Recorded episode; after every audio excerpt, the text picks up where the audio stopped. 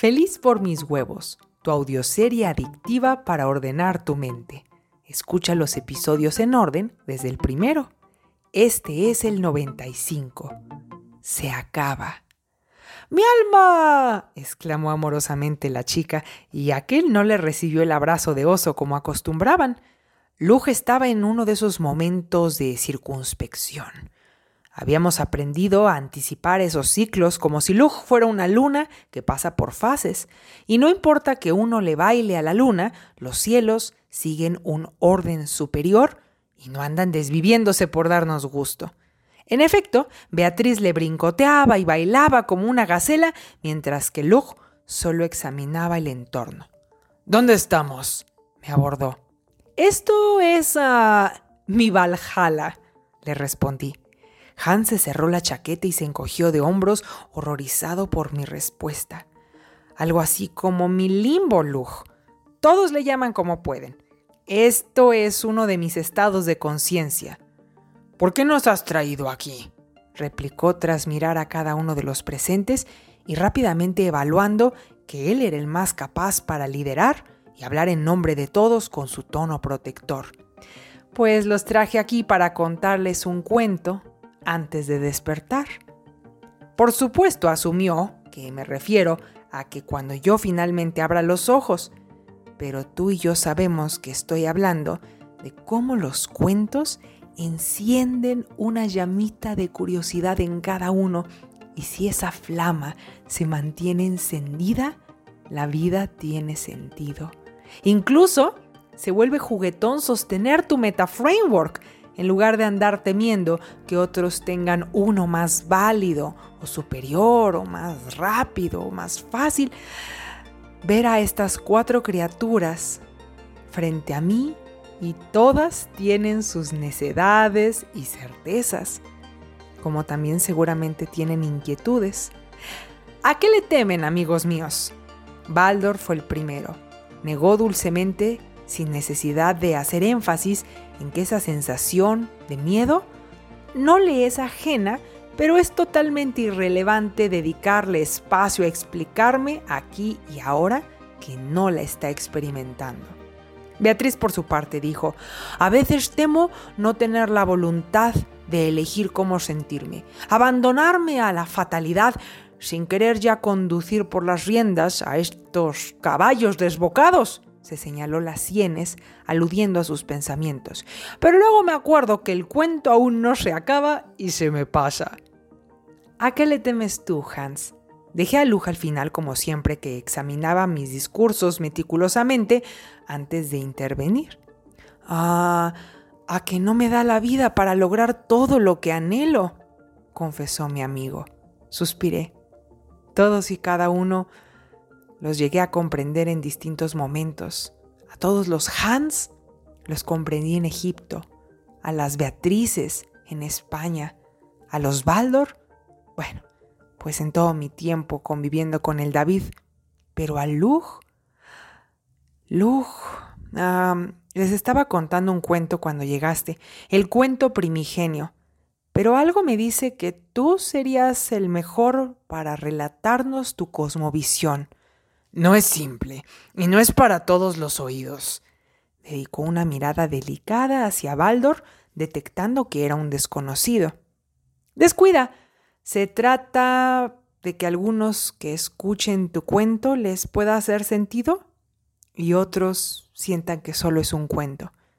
Bueno, en el principio fue el pensamiento.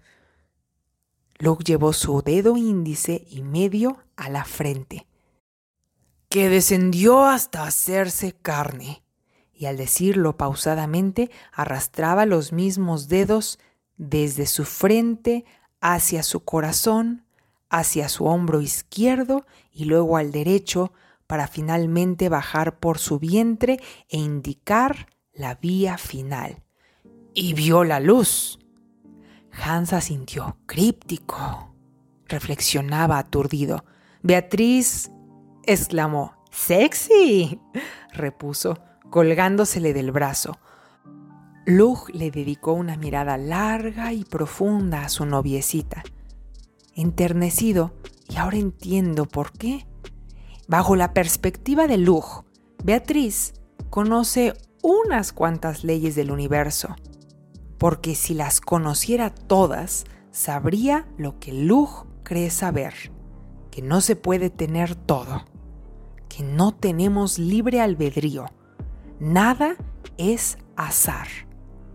Mi intención al reunirlos, Lug, y contarles estos cuentos es transmitirles que todos podemos tener lo que queremos.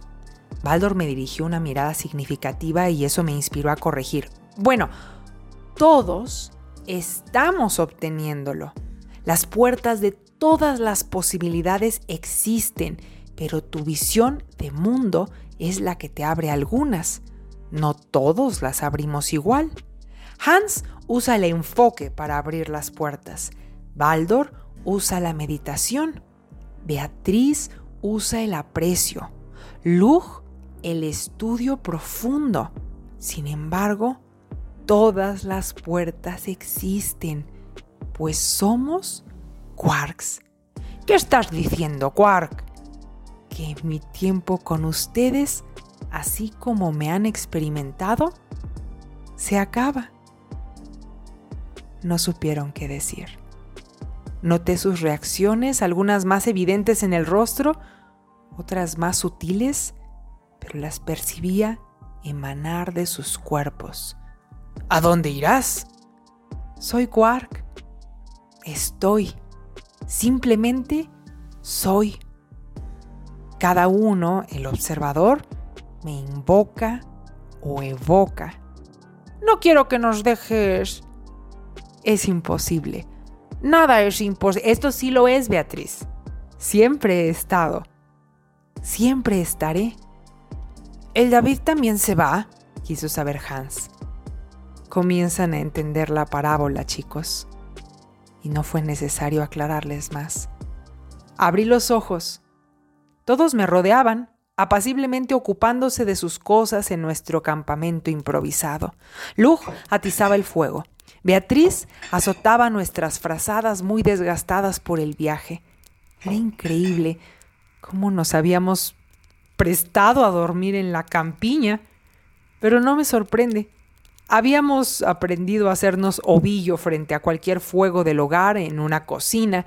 Nos habíamos acomodado como Tetris unos junto a otros en diversos lugares y escenarios a lo largo de esta aventura.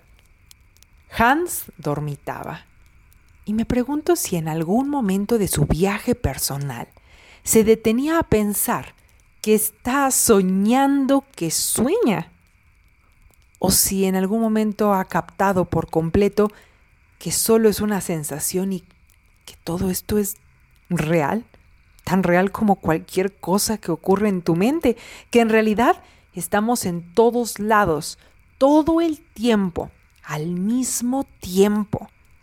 El tiempo es el invento humano más extravagante. Porque si sales del planeta Tierra para, para tu cuerpo pasan unos cuantos meses, cuando en el planeta Tierra pasan años para los otros cuerpos. ¿Qué forma tan rara tienen ustedes los humanos de complicarse la vida? Ponerle a las cosas medidas y etiquetas cuando la existencia es inconmensurable. Me vieron despertar, el David se acercó a mí y me percibió desorientada o lejos de mi cuerpo presente. Y aunque de Doyle aprendí a percibir mi existencia en toda su extensión, del David aprendí a centrarme en alguna de esas existencias, en esta. ¿Por qué elegí observar esta realidad que te estoy contando y no todas las otras? Miré a el David mirarme. ¿Por qué no me largaba ahora mismo a ese a ese paraje donde intercambiamos ambos fluidos hechos de luz? ¿Por qué no amanecer en sus brazos? ¿Por qué prefiero amanecer aquí entre el pastizal de una campiña alemana? Con un bonachón bretón y la algarabía sin par de su novia Beatriz y el peculiar hombre de las historias Hans, y hasta la bestiecilla perdida que me rodeaba en mis sueños, señoritas cenizas, que me hacía elegir a estos uno y otra vez. Era algo dentro de mí. No, no feniletilamina, no ese rush que te produce tu crush. Era algo más sosegado, como un abrazo por dentro. Era oxitocina aquellos mismos que me podían exasperar porque no son como quiero, estos mismos me maravillan por ser como son. Noté en sus rostros cómo me había acostumbrado a sus episodios y cómo ellos se habían acostumbrado a los míos. Ya sabían ahorita que me vieron despertar que no hay nada de qué preocuparse, que cuando yo estuviera lista Saldría de mi silencio para contarles lo que ocurrió. El David mientras tanto sostenía mi mano entre las suyas y al mero contacto de su piel volvía a este momento. No con fogosidad ni esperanza de estar con él, no, sino con una completa reciprocidad sin nombre. Yo emitía en su dirección lo mismo que recibía de él, un flujo constante de bienestar, un vaivén, un serpenteado ir y venir entre el principio y el fin. Se me ocurrió preguntar, el David, ¿por qué permaneciste cerca de Elena si no ibas a casarte con ella? Porque ella iba a conectarse contigo, Quark. Su respuesta me estremeció. No la vi venir. ¿Me habías estado buscando? ¿Y tú a mí? Todas las piezas fueron acomodándose. Ah, ¿Desde dónde has venido? ¿Cuánto has existido o cuántas épocas has atisbado? Las necesarias, Quark, pues en alguna teníamos que coincidir. ¿Cuántos deseos has concedido? ¿Cuántas heroínas has guiado hacia sus sueños, Quark? Ninguna. No empecé mi historia, pues de inmediato ante una de estas heroínas supe que no podía tener fe. Y solo con esa ruptura al comienzo, Quark, esa incomodidad primordial, es que pudo iniciar algo. Claro, se hizo la luz, se encendió una flama dentro de ti y descendiste a la conciencia material. Eh, ¿Y por qué de todas las realidades centro mi atención en esta si en otras también estás tú y te conozco y te reconozco? Porque esta es la única donde estamos teniendo esta conversación.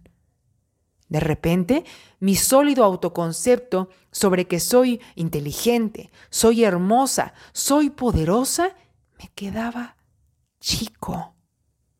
De repente, mi precisión al decir que soy Quark me quedaba simple. Soy el todo. Y yo, Quark, dijo el David, soy la nada.